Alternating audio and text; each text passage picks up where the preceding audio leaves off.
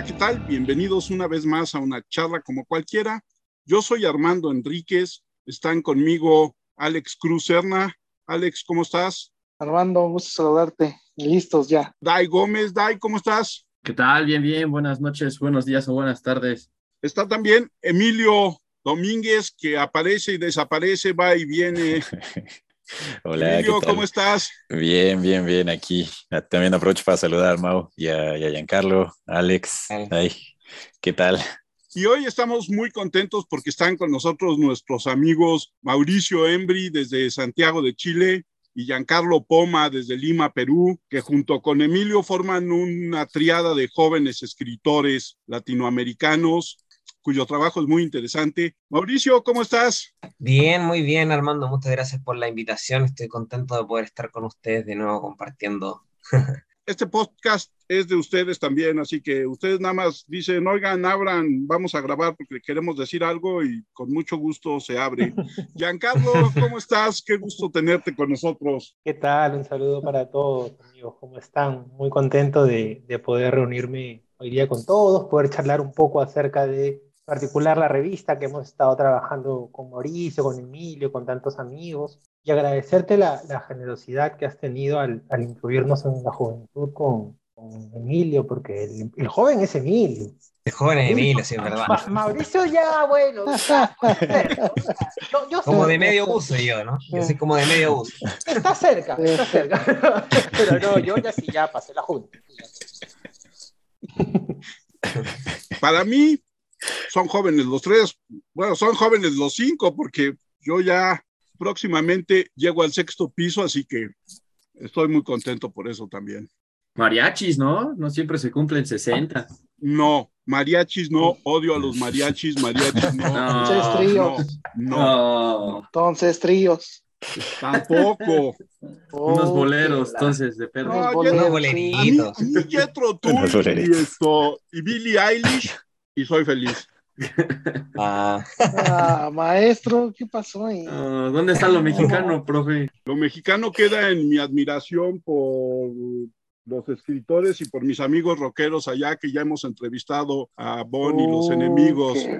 Mauricio, cuéntanos cómo va la revista. Bien, aquí con Giancarlo hemos estado trabajando arduamente para poder ir poco a poco, quizás un poco lento más de lo que queríamos, pero ir sacando adelante esta revista que se llama Caravana y que en realidad, bueno, surgió principalmente, yo diría, de una idea de Giancarlo, que tuvo además la buena onda, digamos, de, invitarme a participar de, de, este proyecto. Y bueno, nosotros también quisimos... Eh, invitar a personas que para nosotros eh, eran muy valiosas tanto en calidad humana como en lo literario. ¿no? Y dentro una de esas personas, de hecho, está presente acá, que es Emilio, que estudió el máster en Barcelona junto con Doña Carlos y conmigo, y que es un gran escritor, cuentista también, pero entiendo que también escribe eh, novelas, ¿cierto? Yo por lo menos principalmente lo conozco por sus cuentos, que me gustan mucho, y bueno, también a varias personas más, ¿no? Entre ellos también está mi editora, por ejemplo, Sofía Miranda, que bueno, que recientemente también publicó un libro que se llama El orden de la Tierra. Pedro Meseguer, también un científico y escritor, que esa mezcla también es interesante. Inés Alcolea, una poeta eh, que conocimos también en Barcelona, también estudió el máster con nosotros. Tatiana, una chilena, Tatiana La Redonda, que también es cuentista y en ese sentido colega de, de Emilio. Así que, eh, bueno, también tenemos a, ayúdame Giancarlo para que no me, no me quede fuera nadie.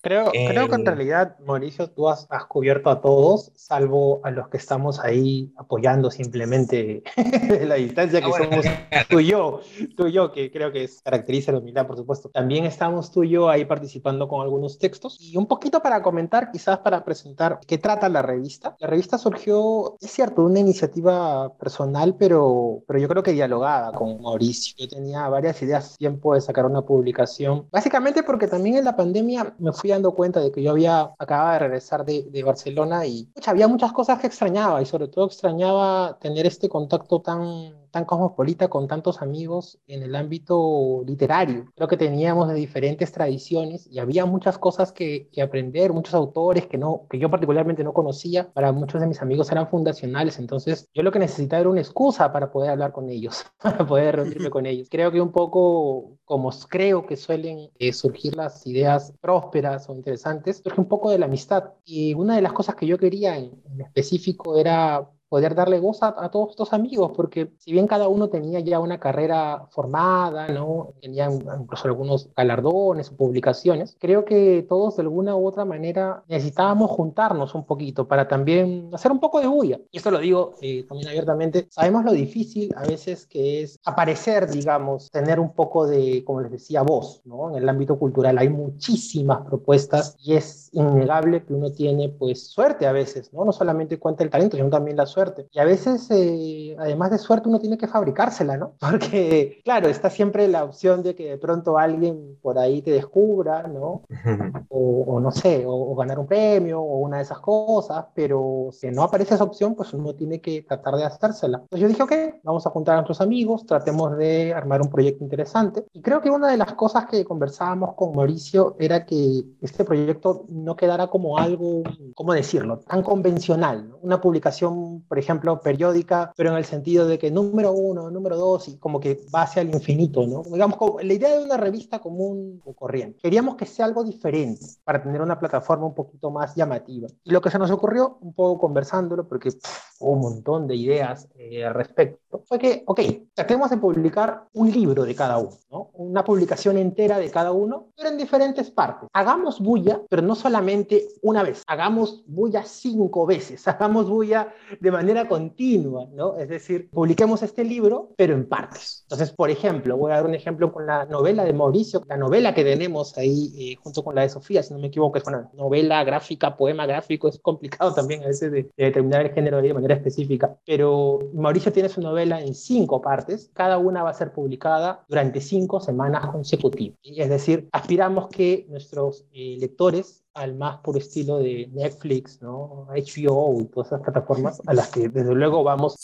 con las que vamos a competir, eh, estén ahí pendientes cada semana del argumento de nuestros textos. Tenemos una diversidad de textos tremenda, tenemos la fortuna, honestamente, de contar con la amistad y el talento de autores buenísimos, ¿no? Como los que acaba de mencionar Mauricio. Y no sé si ahí se me escapa algo en particular, Mauricio, quieras complementarlo.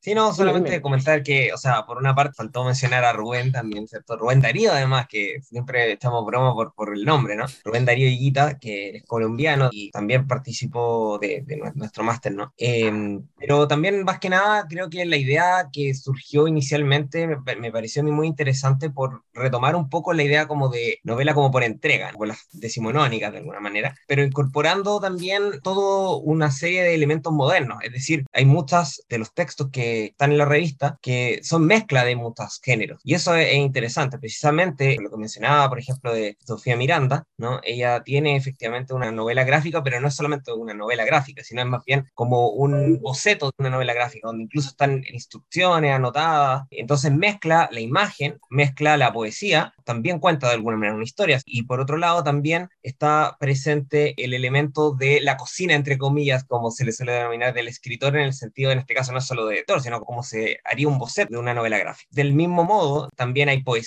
tenemos ensayo, tenemos, como decía, novela, Giancarlo también tiene una novela, ¿no? Que también está en partes, tanto no soy el único de la que escribe novela, y tenemos cuentos, ¿no? Entonces, eh, están, eh, creo yo, cubiertos prácticamente todos los géneros, siempre se puede escapar alguno, ¿no? Pero en general creo que están cubiertos prácticamente todos los géneros, y como siempre he dicho, lo interesante es tratar de romper precisamente estas clasificaciones, ¿no? Como esto es un cuento, esto es una novela, esto es. Entonces es como recuperar de alguna manera un formato clásico, pero adaptado a estos elementos modernos en donde realmente no hay tanto género, sino que hay una mezcla de sí, Yo creo que eso principalmente, ¿no? Y otro tema que fue para nosotros bien importante y quizás por eso también nos demoramos bastante, fue el tema de la calidad. Lo más nos interesaba era que brillaran los textos de los autores y autoras que, que participan de la revista y en ese sentido hubo un proceso de edición que fue bastante arduo, ¿no? Hubo una correctora de estilo, Alison Betancourt también, que eso de alguna manera le dio también un sello de calidad a la revista. También obviamente hubo una parte que nosotros también estuvimos revisando con Giancarlo, quizá a nivel más grueso primero y después, como digo, al detalle, digamos, cada punto, cada coma fue discutido de todos esos textos. Y en ese sentido, si bien fue arduo, eso permite, eh, yo puedo decir con orgullo que tenemos, creo yo, una revista en donde los textos son de calidad, realmente de calidad, por el trabajo de los autores y autoras, por el trabajo de Carlos, por el trabajo de Allison, por el trabajo también en parte mío. Entonces, creo que eso es lo que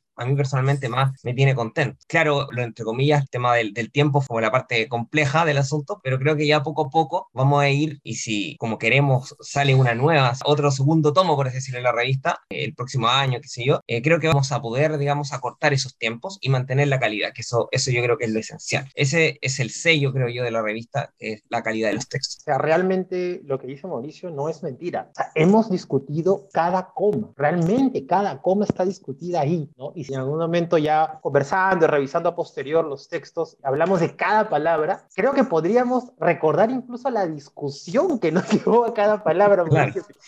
Realmente fueron muchísimo tiempo en el proceso de edición, porque además también fuimos aprendiendo algunas cosas acerca de las publicaciones, si bien ya ambos habíamos trabajado en publicaciones, habíamos de alguna manera ejercido algún tipo de labor editorial, no a esta magnitud y no todavía con forma que tenía la revista, es decir, como no era una revista convencional, dijimos, hay que también encontrarle su propio estilo, incluso hicimos una mago ahí de hacer una suerte de propio libro de estilo, o sea, hay muchas cosas detrás de los textos que eventualmente vamos a tratar de demostrar o compartir o socializar al menos para que podamos también transparentar ese trabajo y pueda servir a alguien que eventualmente quiera hacer algo similar, ¿no? Yo, por ejemplo, eh, estudié literatura y siempre he estado ligado con cuestiones eh, más de humanidades y todo ese rollo, ¿no? Pero igual, ahora que me he metido a todo esto de diseño de página web, me entretengo un montón con el diseño de la web y realmente he estado dándole muchísimas vueltas y así como hemos discutido cada coma, estamos discutiendo cada logo, cada color, cada ubicación, ¿no? Y sabemos que es la única vez que lo vamos a hacer. Después ya va a quedar el formato hecho, ¿no? Ahí ya vamos a acelerar los procesos. Pero en esta última etapa también nos estamos tomando el tiempo en eso porque creemos que los textos merecen un soporte de calidad. Evidentemente no tengo las capacidades de diseño a las que aspiraría, pero estamos metiéndole ahí bastantes ganas y creo que va a parecer muy, muy amable la lectura y sobre todo muy llamativo, que es lo que queremos que entres en la revista y te sientas cómodo, ¿no? Tampoco abrumado, pero sí te sientas cómodo y te interese lo que vas a leer, ya no solamente por una cuestión de textos, ¿no? No estoy diciendo con esto que sea todo un circo de la web, pero que sí se va a capturar de alguna forma, o al menos aspiramos a eso. Sin duda es un gran reto, siempre cuando inicias algo que está fuera de, de lo popular, ¿no?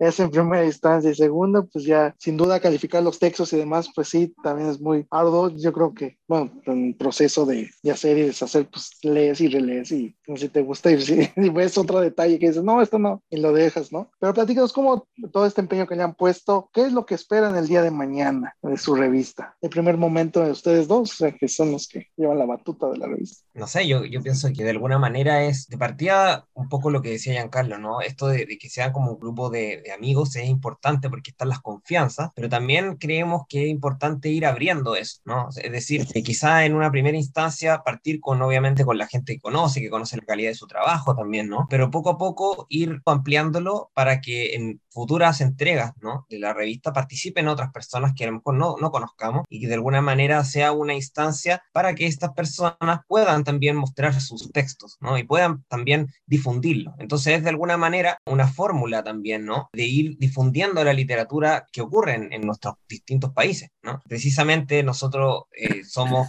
de alguna manera jóvenes escritores, como decía Armando, muy amablemente. Y claro, eh, cuando uno parte, yo por lo menos estoy partiendo en esto, realmente es eh, complejo, ¿no? Es complejo enfrentarse al mundo, uno muchas veces no sabe cómo hacerlo, ¿no? No sabe dónde debes publicar, dónde puedes publicar, quién te puede tomar en cuenta. Entonces, ofrecer esto, eh, digamos, es, creo yo, una instancia buena para que nosotros conozcamos otros autores y autoras, ¿cierto? Y vamos agrandando esta comunidad de alguna manera. Creo que eso por lo menos para mí sería como lo inicial, ¿no? Lo importante, ¿no? Eh, que este es como un primer paso para lograr eso. Y, y bueno, obviamente que lo lean, ¿no? eh, por supuesto, ¿no? O sea, eso también es, es, importante. Primero que nada, Giancarlo, felicidades por lo que alcanzó a leer. Yo quería preguntar justamente ahorita que comentabas de estas reuniones en las que discutían los textos, ¿cómo lograr que tal vez no se empaquetaran todos en un tema tan importante en la humanidad como el hecho de la pandemia. ¿Sabes? Porque justamente el primero que leí fue esta crónica poética del COVID. Y pues aunque puede ser un tanto cliché, ¿no? Por la época, pues no deja de ser algo que impactó y que cuando lees, pues te mueve, ¿no? Fibras. Pero justamente cómo hacer que no todo abarcara este tema. Y qué bueno que lo hicieron porque justamente creo que por eso también destaca este, que es el único, ¿no? Que habla de eso. Y son breves pasajes que creo que todos, o no sé si todos, llegaron a pensar algún día de estos dos años en los que estuvimos encerrados. Pues sí, gracias, gracias, Ay. En realidad, por supuesto, ahí el mérito eh, lo tiene la autora, que es Inés Alcolea, un poco para conversar sobre ella, darle un poco de contexto a la situación. Inés es poeta, como, como han podido leer ya, es narradora, es performer, hace crítica de videojuegos, es decir, es un personaje en cines. es una suerte de realmente contar con, con sus textos. Creo que un poco ella también, y esto lo conversamos un poco, tenía este reparo de que, bueno, tocar el tema de la pandemia puede ser en efecto un poco cliché, sobre todo como demasiado apresurado, pero la verdad es que ella supo darle un, un giro de tuerca buenísimo, realmente buenísimo en el sentido de que, claro, no solamente, o no iba a hablar de la pandemia en el sentido más, como no solamente del, sufrimiento colectivo, creo que fue lo que en realidad más compartimos todos, lo que salía en las noticias, sino que habló un poco del aislamiento, ¿no? Hizo más bien como una suerte de ejercicio introspectivo y habla un poco de cómo es que ella un poco ve derrumbando su propio mundo, ya no el mundo de afuera, que estaba derrumbándose y todos lo veíamos en nuestras pantallas, como ella misma veía el mundo interior, ¿no? Su familia, su propio hogar, ¿no? Eh, las relaciones con sus amigos, y al menos en el primer texto, para no spoilear, aunque bueno, es raro spoilear poemas, pero supongo que también se puede hacer eso. En el primer texto, Inés se concentra sobre todo en hablar un poco de cómo es que había una suerte de escepticismo inicial ante la pandemia, ¿no? Todo esto de que, bueno, quizás en realidad es solamente un resfrío, ¿no? Esta suerte de negación en la que todos entramos, pese a que nos machacaban los números, y además lo que cuesta un poco tratar de salir de nuestras costumbres, ¿no? El hecho de, por ejemplo, algunos se habla de esto de, claro, pero ¿cómo voy a renunciar a mi vida cotidiana, salir a tomarme unas cervezas? Yo no voy a dejar de hacer eso, Como un poco la realidad finalmente nos va aplastando por dentro. Entonces yo ahí realmente diría que el mérito realmente es Inés, de tocar el tema que, digamos, nos convocaba de inmediato, el tema que podía parecer más sencillo, mostrarlo desde esa otra faceta. Yo creo que ahí lo hace bastante, bastante bien. Los siguientes textos, nuevamente, no, no por spoilear, ahondan en cosas impredecibles, ¿eh? e incluso el formato de los poemas va a cambiar. En el primer texto, ella hace como una suerte de conteo regresivo, ¿no? Va de menos 10, menos 9, menos 8, y luego recién va a empezar la crónica. Entonces, lo que hemos tenido es más bien una suerte de, o lo que van a poder leer en la primera entrega es una suerte de fácil a lo que viene, que va a estar realmente bastante bacán. Me voy a ir rápidamente con los textos de ustedes, porque me declaro fan de los tres. Siempre estás citando diferentes fenómenos culturales, Giancarlo, en el sentido de que ahora eres muy shakespeariano, ahora te fuiste a Romeo y Julieta en esta primera entrega. Me parece un texto con mucha fuerza, muy interesante, muy lleno de esas vueltas que acostumbras de pudo haber sido mejor y la verdad es que les fue del carajo Emilio, me encanta el formato de la casa embrujada y el personaje que vive adentro. Y Mauricio, qué texto tan cabrón, tan interesante, tan, ahora sí, como dices, buscando en la novela por entregas decimonónicas o en las series de Netflix, ¿Dónde está el capítulo 2? Porque es, el cliffhanger es perfecto. Además, pues descubro lo que te decía también cuando hablábamos de, la ideología de los perros. Eres un dragón, viejo. Pura comida tus personajes. Siempre, sí. Entonces, Obsesionado con la comida. sí, yo los felicito porque los tres cuentos de ustedes son una maravilla. Bueno, los tres no son cuentos finalmente. Ya me dijiste, Giancarlo, que lo tuyo también va para novela, lo de Embry es novela, el cuento de Emilio. Cuéntenos un poco de la creación en la parte de ustedes. Bueno, pero ahí, perdón, perdón, yo, yo quería agregar que justo creo que ese es el valor de la revista, ¿no? Que es que vi la cara de Giancarlo cuando le dijo novela, cuento, que no sabe muy bien qué es. Era como justo el propósito, ¿no? Un algo, ¿no? Bueno, muchas gracias por las opiniones. También gracias a Mao y a, Giancarlo. Creo que es un proyecto increíble y la verdad me siento muy, muy afortunado de, formar parte. Seguro va a quedar bien, bien chido. No sé si hiciera como hablar un poquito del proceso. pues era, en realidad, desde el cuento y, la idea que, que también hablamos desde el inicio era como tener estos cuentos que formaran parte de un mismo universo universo, ¿no? Siento que es una idea que, que llevo arrastrando desde que empecé a hacer los cuentos ya un poco más, de una forma más seria. Y pues me interesaba mucho como la, la historia de estos y estas chavitos, ¿no? Chavitas. Creo que como que era un poquito meterme ahí a la inocencia, ¿no? Recordar un poquito esa época y pues cómo los miedos pueden transformarse, ¿no? Cómo los miedos pueden ser fantásticos y, al mismo tiempo los tienes ahí afuera, ¿no? En cualquier momento te, llegan. Nada más es cosa de, de, ponerles como otra forma. Entonces, pues en realidad casi todos los cuentos van por ahí, ¿no? Y también me gustaba mucho poner, todas están, están en, en, Jalapa, entonces también era como regresar un poquito a unas raíces que, que, tengo y no tengo, ¿no? Pero, pero yo siempre digo que tengo y pues meter toda esta parte de las historias de, acá de México, ¿no? Retomar un poquito los monstruos de acá, ¿no? Rechazar más bien toda esta tradición gringa que nos ha llegado del terror, ¿no? Y, más bien incorporar cosas que nos son más familiares. Sí, sí, un poquito por ahí. Y bueno, muchas gracias Armando también por tus palabras tan halagadoras de nuestros textos.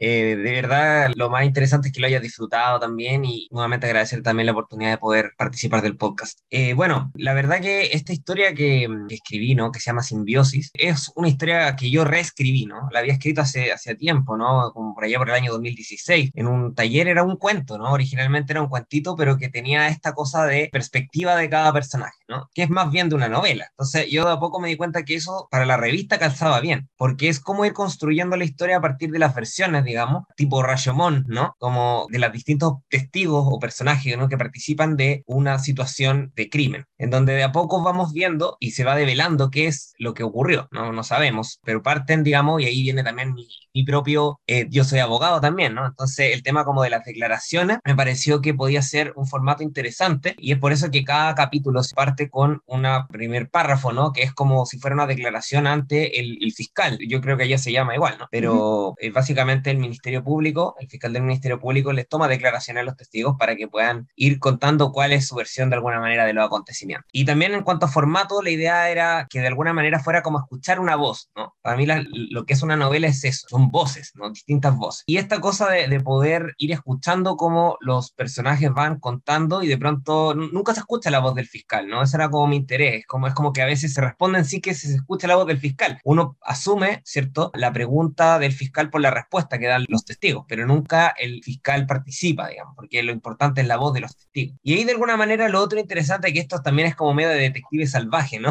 El protagonista, digamos, la persona a la que se escribe nunca aparece ni habla, ¿no? Son los demás personajes los que van construyendo la imagen de este protagonista que se llama Alberto, el Beto. Y, y es a partir de ellos que vamos viendo esta suerte como de personaje complejo, que, claro, para no hacer tanto spoiler, digamos que es de alguna manera también un monstruo, ¿no? Es una suerte de monstruo, pero que también tiene una parte muy, muy humana, ¿no? Entonces, es, esa complejidad, digamos, del ser humano a mí siempre me ha llamado la atención y por eso quería como, desde la primera, el primer capítulo es la novia que tuvo en la infancia y cómo ella da una versión mucho más, por así decirlo, rosa del personaje, ¿no? O sea, el primer capítulo es bastante más afable porque además hablamos de la infancia del personaje, qué sé yo, pero poco a poco vamos viendo distintas versiones. Está la mujer, digamos, del Beto, ¿no? Que después va a participar también eh, una prostituta, va a participar otra persona más también, entonces el mejor amigo, entonces vamos construyendo como a este personaje en sus distintas facetas y viendo cómo finalmente ocurre este crimen, que no quiero develar mucho porque eh, como tiene un formato policial igual es, bastante relevante, digamos. o sea, es parte como del, del qué pasó, es parte del, del, interés también, ¿no? Así que yo diría que eso es básicamente, ¿no? Tratar de mezclar un poco lo policial, pero lo policial es también una excusa para hablar de otros temas, particularmente temas de prostitución también, ¿no? Prostitución infantil, ¿no? Que son complejas, ¿no? Y cómo la sociedad se enfrenta a eso. Quizá el doble estándar también muchas veces de la sociedad, ¿no? Por ver, ¿cierto? De, de que cuando ocurren ciertas situaciones como, oh, qué terrible esto, pero por otro lado, no hacemos nada quizás por mejorar muchas veces las condiciones sociales de las personas que terminan muchas veces, ¿cierto? Prostituyéndose o qué sé yo. Entonces también hay una, una cosa como crítica, entre comillas, ¿no? Para mí en esta novela, ¿no? Eso creo yo es como mezclar lo policial, un poco de crítica, ¿no? Y sobre todo los personajes, ¿no? Tratar de buscarle la parte, como yo digo, ¿no? Como suena muy cliché, pero es como de la condición humana, ¿no? Esta complejidad que cosas buenas y malas dentro de todos los personajes son como complejos, ¿no? Eso diría yo. Giancarlo, Bueno, yo voy a ir a corregir a Mauricio porque no es una novela, es algo raro. Y no lo digo por pretencioso, sino porque en un principio era una novela, pero después se convirtió en una colección de relatos, pero que no he escrito con la estructura del cuento realmente en mente, porque yo tengo muchísimo respeto al cuento, entonces me parece un ejercicio muy distinto a lo que yo he hecho. Yo he hecho como pequeñas historias, ¿no? que lo que un poco pretenden, se llama las falsificaciones, el título del compendio, es tratar de imitar la escritura de diversos autores, ¿no? No de uno en específico en cada texto, de hecho, sino de una suerte de mixturas. Por ejemplo, en el primer texto que se llama Pasión en el granero, que tiene un título además así de telenovela, ¿no? como Pasión de Gavilanes o Pasión en el granero.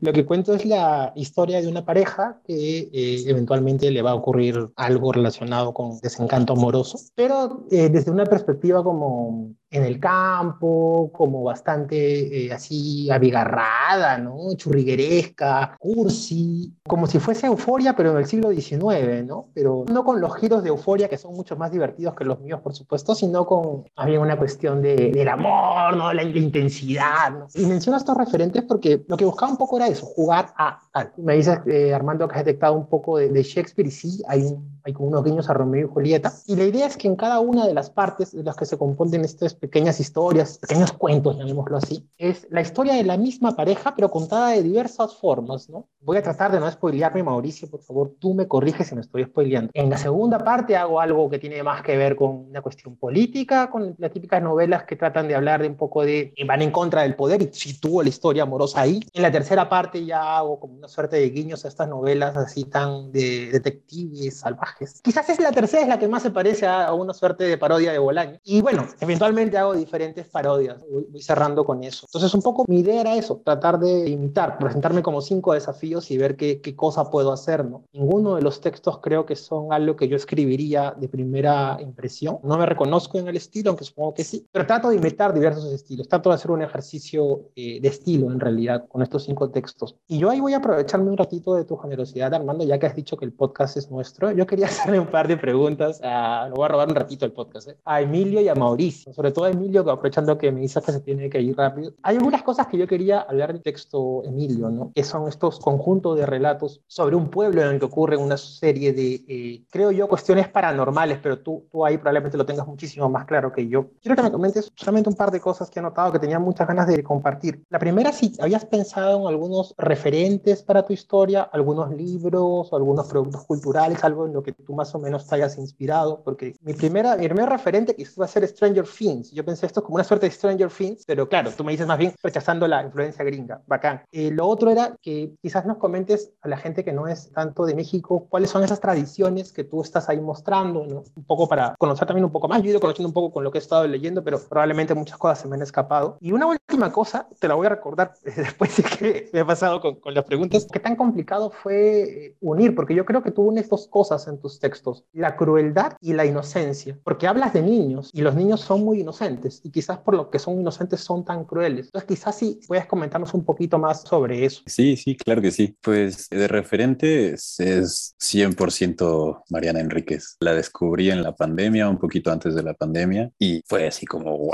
¿no?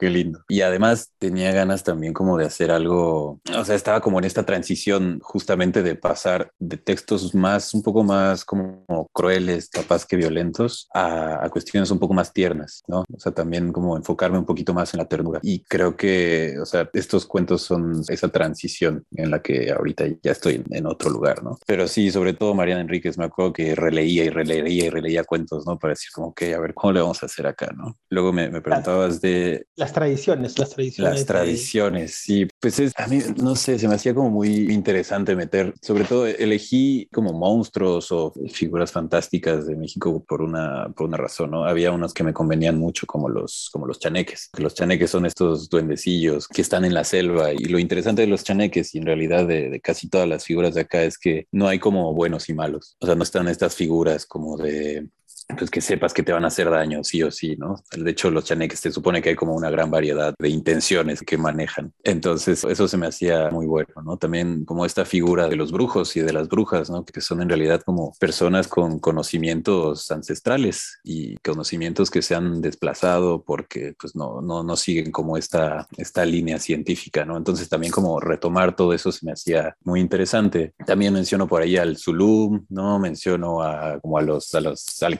equivalente de vampiros acá en México, ¿no? Que también tienen ahí unas cosas súper interesantes. A, los nahuales, que también es esta figura como de, de, brujo, pero que también son animales protectores, que también son espíritus. O sea, son, así es como una, una gran variedad de, de, criaturas y de, bichos que, pues que siento que, que, tienen un montón de simbolismos además. O sea, no, no nada más es como estos seres mitológicos, sino que también los podemos traer a la actualidad y pues era como un poquito eso también, ¿no? Mostrar pues las cuestiones de inseguridad en México, las cuestiones de violencia, ¿no? Todo eso que no, pues como darle, tratar de darle un giro, ¿no? Que no sea de nuevo el, narcotráfico, que no sea de nuevo la, la, corrupción, o sea, están, están por ahí, pero capaz que disfrazadas, pues con estos monstruitos. Yo quería hablar un poco del, del texto de Mauricio, que es una novela, que de hecho es la que sigue más la idea inicial que tuvimos, ¿no? Al principio la revista se iba a llamar Cliffhanger, iba a ser como de suspenso. Luego nos dimos cuenta de que ah, no necesitamos el suspenso, necesitamos una obra completa. Pero bueno, él, él mantuvo este estilo y, y, por eso es que, claro, Armando, tú cuando lees el primer capítulo es lo que nos pasa, ¿no? O sea, quieres el segundo ya.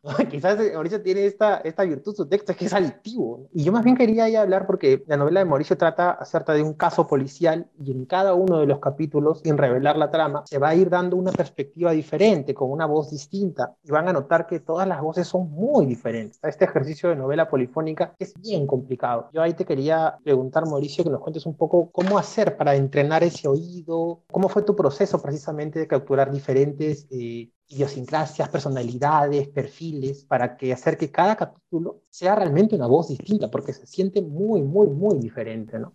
Bueno, eh, gracias por la pregunta y por los piropos en el sentido de que, bueno, yo creo que es muy complejo realmente, no, no sé si realmente lo conseguí eso, ¿no? Que tú mencionas, de lograr distintas voces, pero creo que, claro, la única manera es como escuchando al personaje, ¿no? Se, usa como también, nuevamente, como muy cliché, ¿no? Pero es como uno igual tiene a alguien en mente cuando está, como más o menos, ¿no? Como que ha escuchado a alguien, ¿no? Por ejemplo, la mujer del Beto, ¿no? Es como cuica, como decimos acá, ¿no? Que en el fondo como de alta sociedad o se, se la está como de alta sociedad, ¿no? Entonces, el hecho de que hay ciertas palabras que utilizan, ¿cierto? Eh, las personas que nosotros llamamos como cuicas, ¿cierto? Como que van a estar ahí presentes. Entonces, esta habla, de alguna manera, esta jerga es como propia de ese grupo, de alguna manera. Hay como ciertas muletillas que se utilizan y que eso es lo que creo que puede marcar también la diferencia. Que, por ejemplo, distinto a cuando habla la primera, la novia, ¿no? Que fue lo que ustedes leyeron, que no tiene esas mismas muletillas, digamos, marcas de clase, entre comillas, ¿no? O de alguien que intenta, porque en realidad la señora Albeto más bien, ella intenta como parecer como más cuica de lo que es, ¿no? Es como una cosa más arribista, entonces obviamente va a estar más marcado esas muletillas como propias de, clase, ¿no? De la misma manera, creo que mm, tenía en mi, en mi cabeza quizás a ciertas personas que he escuchado que son más o menos parecidas en personalidad y de esa manera como imitando de alguna manera como el habla de esas personas, ¿no? Y como digo, buscando esa muletilla, esas pausas, ¿no? Y sobre todo también ayuda harto el tema de, la, de las puntuaciones, ¿no? Porque la medida que tú, esto llega como muy técnico, ¿no? Pero tú cambias la puntuación, punto, coma, qué sé yo, ¿no? Más la muletilla, más que algunos, por ejemplo, dicen, no se preocupan más el voceo, ¿no? El vos, pos, qué sé yo, y otros hablan de otra manera. Eso permite ir como creando la ilusión de que de alguna manera ciertos son personas distintas, pero realmente es un trabajo muy, muy, muy difícil. No sé si realmente como conseguí eso, te, agradezco el, piropo, como decía antes, de, de creer que sí, así fue, pero claro, es muy, muy, muy complejo y era parte del desafío el hacer o tratar de hacer cinco voces que realmente sonaran distintos y bueno, por lo menos más allá de si lo consiguió o no, fue un ejercicio súper interesante para a mí que me gusta ponerme entre comillas esos desafíos como de casi ejercicio, ¿no? Casi taller de alguna manera de escritura. A mí siempre me han gustado los talleres, así que creo que ahí viene esa, esa como deformación. Así que eso, gracias por la pregunta, pero te la voy a devolver. Yo también me voy a rogar acá la posibilidad de hacer preguntas. Y es básicamente la misma pregunta, pero a nivel de estilo. Porque a mí, efectivamente, como tú también señalaste, no te gusta que novela, ¿no? Pero en tu texto, digamos, encontramos también formas de escribir muy distintas. Lo cual, bueno, desde luego da cuenta de, de que tú has leído realmente mucho, ¿no? Y manejas muy bien la literatura en general. Porque es la única manera de poder, de alguna manera, hacer un homenaje, pero también una parodia, ¿no? Homenaje slash parodia a los distintos estilos, a los distintos referentes que tú tienes o tuviste para hacer cada uno de los, de los textos. Entonces, me gustaría como preguntarte eso, ¿no? ¿Cómo se consigue realmente hacer y escribir distinto como uno escribe y de alguna manera imitando o parodiando los referentes que tuviste a la vista, pero sin que sean una copia, obviamente, ¿no? Sino se note que es una parodia. ¿Cómo fue ese proceso? Bueno, creo que tiene que ver mucho con el terreno de la libertad. Eh, por ejemplo, tú dices que, claro, que detectas una suerte de lecturas en mis textos. Puede ser, sí, es verdad, porque la lectura es necesaria, pero también porque finjo mucho leer, ¿no? La gran mayoría de cosas las estoy fingiendo, ¿no? Recuerdo, voy a contar esta anécdota secreta entre Mauricio y yo, la vamos a revelar el día de hoy, que es que cuando él meditaba, porque él es mi editor, es un editor excelente, Mauricio, es un maniático de la lectura, él es el que cuestiona cada coma en realidad. Y a veces yo ponía uno que otro referente en mis textos y él me decía, oye, pero este autor, ¿de dónde lo ha sacado? Que es ucraniano, que no sé qué cosa. Y claro, luego yo le decía, no, pero no existe. Pero acá tú lo estás citando, y estás citando, sí, pues, pero no es que no, no conocía a ningún autor ucraniano, pero yo quería que haya un autor ucraniano. Entonces, por un lado, yo creo que tiene que ver con, sí, desde luego, leer, porque es indispensable. Nadie podría pensar en escribir a la manera de que no ha leído a tal. Pero también tiene mucho que ver con la libertad, con no sentir miedo. Yo creo que en general yo puedo ser, por ejemplo, una persona que tiene muchos reparos en decir cosas muy particulares, muy exactas, sobre crítica, cuestiones así, pero cuando uno escribe, cuando uno hace ficción, pues no importa nada, ¿no? Es decir, todo, puedes hacer lo que te dé la gana, realmente puedes hacer lo que te dé la gana. Lo que yo trataba de hacer ahí era un poco, como les digo, un ejercicio, ejercicios de estilo, ¿no? Y hablar un poco del desamor, porque también un poco en ese texto, novela, cuentos, lo que sea, quería contar la historia del desamor varias veces. Y también un poco sincerándome, hace un rato decía, claro, quizás yo no me encuentro, pero en realidad probablemente sí me encuentro, ¿no? Y el hecho de que no sean homenajes o parodias, o bueno, o el hecho de que no sean copias, como, como tú lo mencionas, Mauricio, tiene que ver con que uno siempre imita a alguien. O sea, uno siempre cuando escribe está imitando lo que le gustó leer y lo que hubiese querido escribir. Entonces, por supuesto que hay cosas que vienen desde adentro, ¿no? Hay giros que uno le va dando que ahí en realidad sí, pues sí existe un, sello personal, ¿no? Creo que la mejor manera de no copiar a alguien es tratar de copiarlo realmente, porque cuando tratas de imitarlo realmente te va a salir mal, pues si yo quisiera escribir como Borges nunca me saldría, porque no soy Borges, no, no puedo, jamás lo seré, pero en el intento de hacerlo voy a encontrar probablemente mi camino. Entonces yo creo que un, poco por ahí, ya hay que dejar de robarnos porque ya robamos suficiente.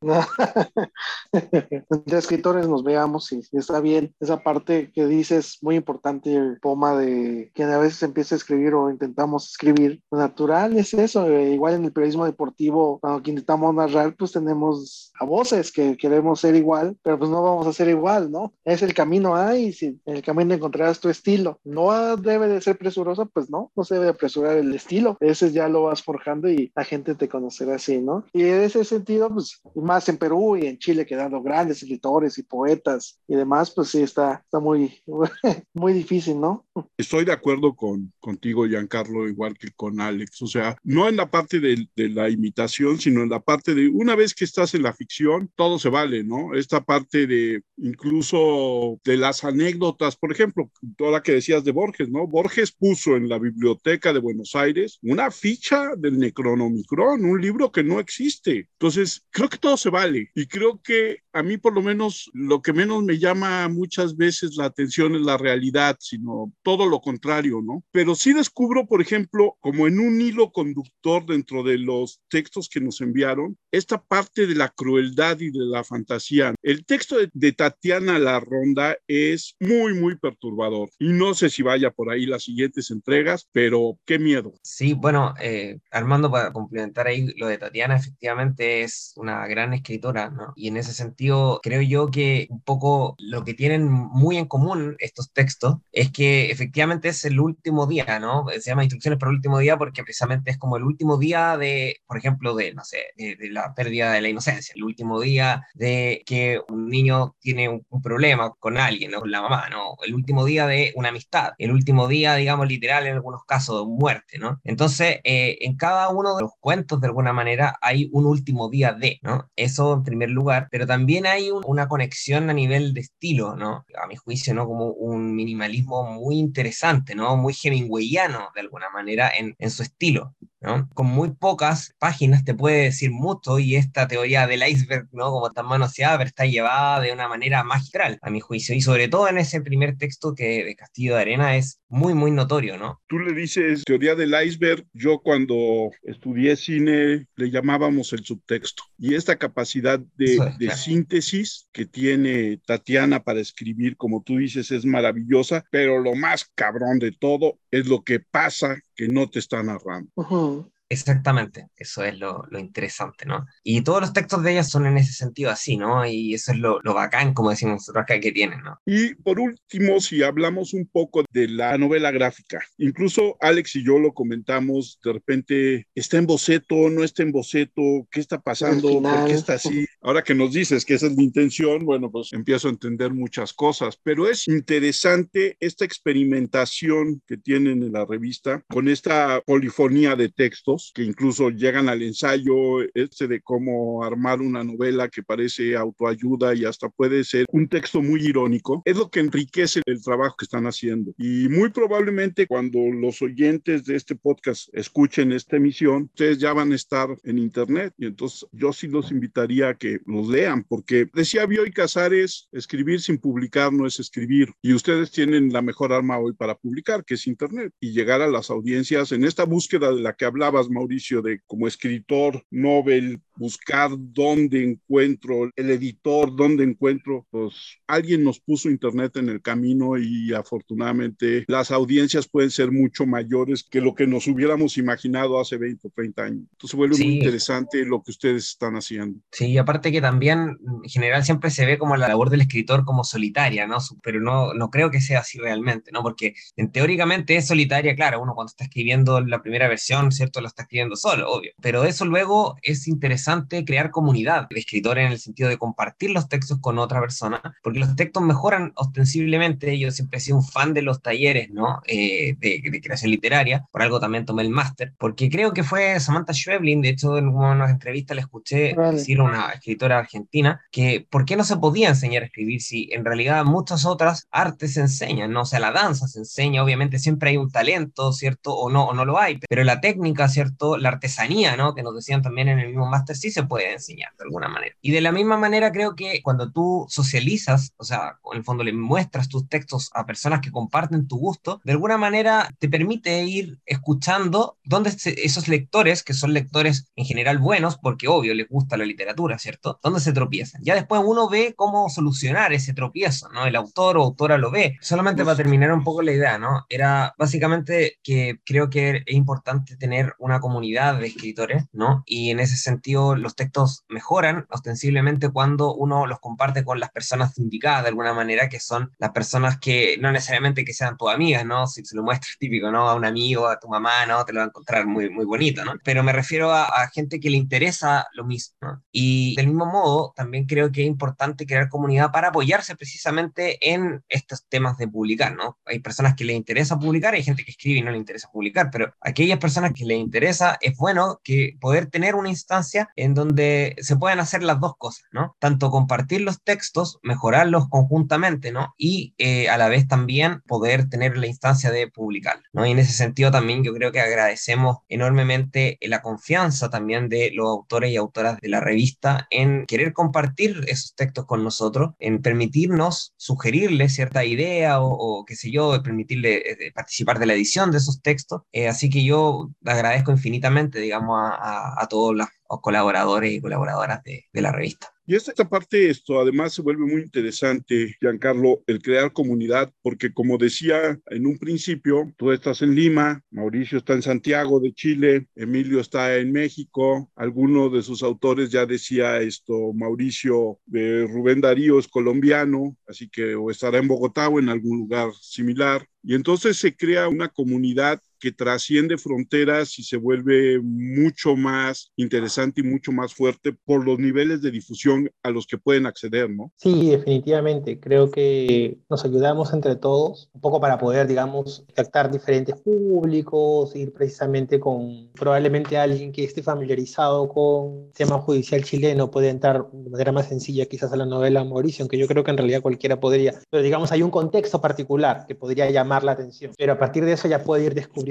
diferentes prácticas. Y además la misma característica creo que de todos los que, los que estamos reunidos en la revista es que bebemos de diferentes tradiciones. ¿no? Hay una inevitablemente que nos marca que es la propia, pero estamos ahí construyendo también esa tradición, digamos, mezclada, mixta, de diversas ramas. Justo en relación con eso que mencionas, Armando, quería aprovechar para mencionar solamente dos cosas acerca de un par de textos que hemos hablado casi de todos. Quisiera también poder eh, conversar de ellos. Uno es el de Pedro. Pedro es científico, Pedro Meseguer, es una persona que además tiene una carrera de investigación y muy ligada a la literatura y por ejemplo en el texto que vamos a presentar en la revista de Pedro Meseguer, él lo que hace es una suerte de reseñas de libros ¿no? y lo que asocia es la literatura con la ciencia. Y vamos a encontrar entre sus textos, por ejemplo, el primer, eh, la primera entrega está relacionada a las cuestiones de física que uno puede encontrar en la literatura, la segunda tiene que ver con la biología, la tercera con la química, la cuarta con la geología, paleontología y por ahí evidentemente está Jurassic Park e incluso las matemáticas. ¿no? Es una acercamiento, como comentaba, de diferentes tradiciones, diferentes prácticas, ¿no? Al eh, entorno de la literatura. Y en relación con ello, ¿no? También eh, Rubén Darío, que lo acabas de mencionar, que además tiene esta particularidad, ¿no? Que se llama Rubén Darío.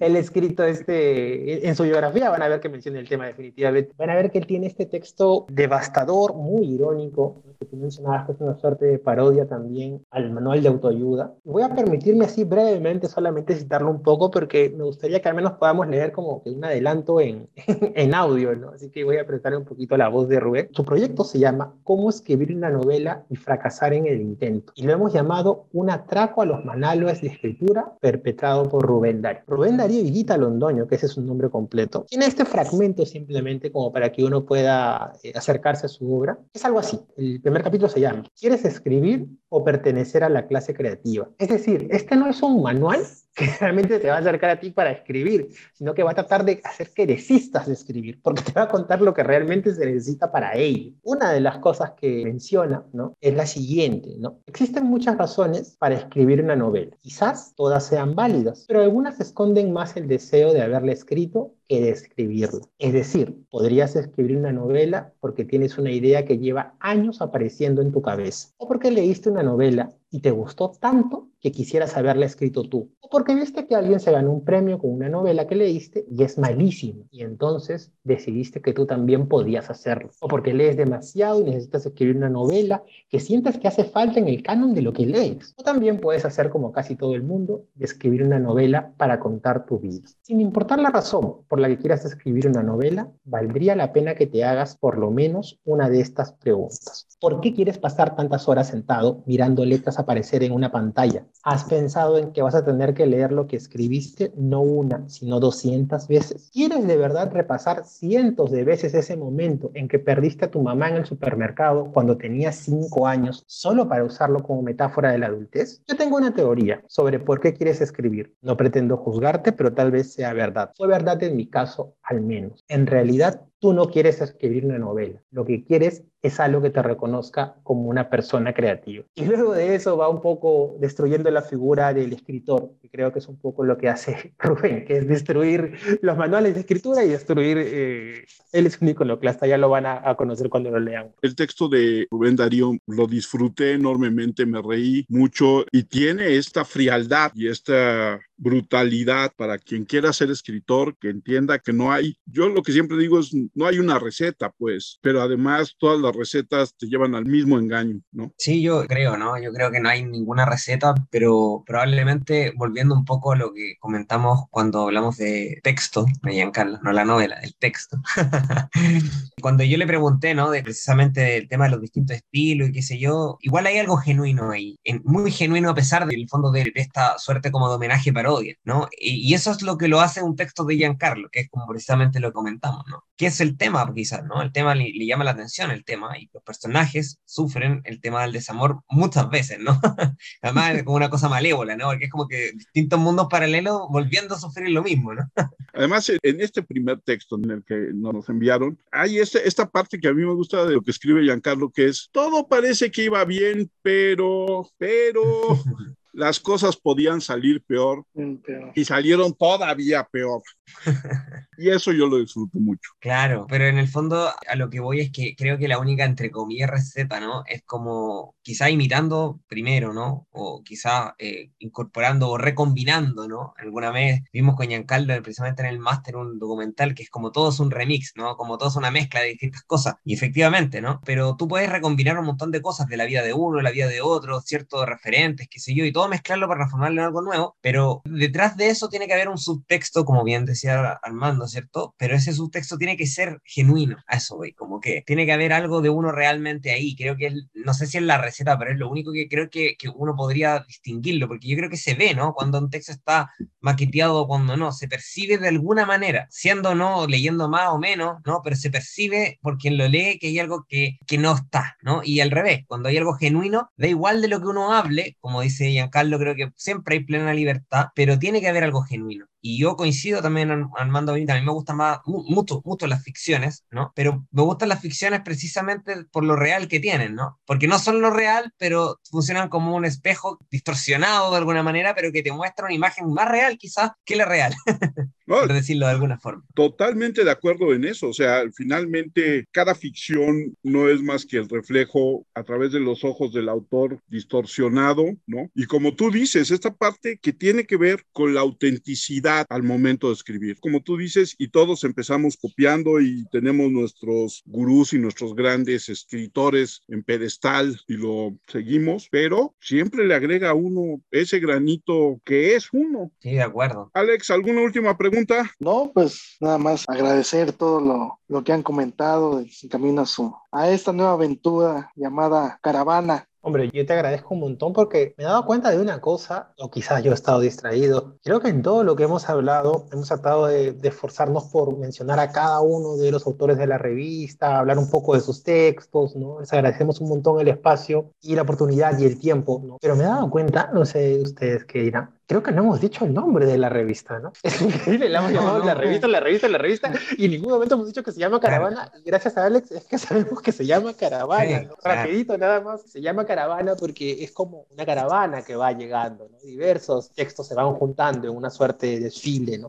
Y porque también es como una autocaravana, ¿no? Que va recorriendo de alguna manera diferentes paradas hasta llegar a su destino, ¿no? De hecho, nosotros estamos diciendo ahí que salimos de ruta con la revista, ¿no? Una vez al año y hacemos cinco paradas. Cada una de estas paradas será una de las entregas que tendremos de cada texto. El dominio de la web es revistacaravana.com, así de fácil. Nos costó, de hecho, hemos perdido dinero haciéndola, pero estamos contentos de, perderlo porque es una inversión. Estamos invirtiendo nuestro dinero en poder tener eh, finalmente un espacio para poder publicar los textos que queremos de tanta gente maravillosa, honestamente, que merece más lectores. Les recomendaría que lean a los autores que tenemos, ¿no? Inés Alcolea, Tiana La Redonda, Mauricio Embri, que es el editor de la revista, un editor maravilloso. Yo le agradezco ahora públicamente todo lo que ha hecho con la revista, es increíble el compromiso que ha tenido. Sofía Miranda, Pedro Meseguer, Emilio, que también ya, bueno, es casero de la revista, ¿no? Nuestra correctora de estilo, Alison Betancourt. Estamos así como, como en los Oscars, ¿no? Mencionando todos los nombres, gracias a, esto, esto, esto. todo, todo. Realmente toda la gente que está metida en la revista ha hecho un trabajo enorme. ¿Redes sociales, Giancarlo? A mí me siguen en, perdóname que me he olvidado mi Twitter, pero lo digo ahorita mismo, Giancarlo Poma y el guioncito eh, para abajo. Ese es, no, no he publicado nada todavía, pero hoy que falleció Godard voy a poner mi post sobre Godard también. Qué gran, qué gran cineasta era Godard hoy. Me he quedado como devastado. Fuera de bromas, ¿eh? Yo sé que se lo tomó el pelo bastante. Yo no soy tan de Godard. ¿Ya? A mí el que me pegó fue Alan Tanner. A mí el cine de Alan Tanner me encanta. Y me devastó más la noticia de la muerte de Alan Tanner que la de Godard. Lo he visto, lo he visto, lo he visto. Y yo soy de Truffaut, la verdad, sí, el, rival amigo de... de Truffaut, es otra maravilla, ¿eh? Sí, es que es, como Chaplin o Keaton, ¿no? como que uno tiene que tener un bando, dice. bueno, mi, foto de perfil del Zoom es de Godard. ¿eh? soy yo tratando de invitar a Godard, cosa que obviamente no voy a lograr. Nunca se sabe. Mauricio, redes. Mauricio Embry, todo junto. Embry se escribe EM de larga RY final y todo junto y me pueden encontrar y seguir en Instagram. Ya ocupo poco Twitter, así que no, pero en todo caso, si me buscan como Mauricio Embry, debo aparecer también ahí de, los primeros. Creo que ahí es Embry Mauricio, pero ahí no, no tengo la seguridad. Pero la verdad que lo que ocupo más es Instagram. Ahí socializo las distintas actividades que hago y qué sé yo, así que eh, abierto. Permíteme, Armando, que pueda también ocupar este, esta última instancia para agradecerle a Giancarlo realmente por la invitación a la revista, ¿no? La PIL tuvo la idea y realmente el querer compartir este proyecto conmigo para mí ha significado mucho. Ha sido un arduo trabajo que hemos realizado todos, ¿no? Tanto los colaboradores y colaboradoras como nosotros, ¿cierto? Y también Alison. Pero realmente creo que ha valido la pena y de verdad, Giancarlo, te agradezco también públicamente tu amabilidad, tu cariño, tu confianza en poder, digamos, armar todo esto. Así que yo realmente ha sido una, una gran experiencia y también, bueno, agradecerle a, a ustedes también, Armando, Alejandro, ¿cierto? Eh, también de verdad la invitación acá al podcast y darnos la instancia de poder participar y, y, explicar un poco en qué consiste nuestro proyecto de la revista Caravana. Y bueno, también a todos los colaboradores y colaboradoras de la revista. Muchas gracias. Alex. Sí, mi Twitter es arroba 512-Alex. Dai, redes sociales. Eh, arroba 25 profe. Yo soy Armando Enríquez, a mí me encuentran en Twitter en arroba cernícalo, el Twitter del podcast, arroba charla cualquier uno, nuestro correo charlapodcast1 arroba gmail.com. Nosotros no tenemos revista, pero tenemos un WordPress muy dedicado de repente a deportes, charlacualqueira.wordpress.com. Muchas gracias, Giancarlo, Mauricio. Muchas gracias. que no, sea la última. Ahí tenemos que seguir, tenemos que seguir. Ahí seguimos. Tenemos que seguir y así como hacen ustedes su comunidad con su revista, sigamos haciendo comunidad con el podcast. La próxima vez invitamos uno de sus autores. Me parece perfecto, muy buena idea. Sería maravilloso, ¿ah? de verdad. A Tatiana la ronda, porque le quiero decir qué cuento. ahí, coordinamos con Mauricio, que la tiene. De todas maneras, Armando, yo creo que va a estar contenta. Ok. Muy bien. Les mando un abrazo. Muchas gracias por compartirnos los textos fuera de la revista. Fuera de la revista. Son, en, exclusiva, ¿eh? Son en exclusiva. Nadie más ha salido en el mundo. Es verdad. Ok, pues triple gracias. abrazo grande, que estén bien. Nos vemos. Un abrazo, amigos. Cuídense. Nos vemos.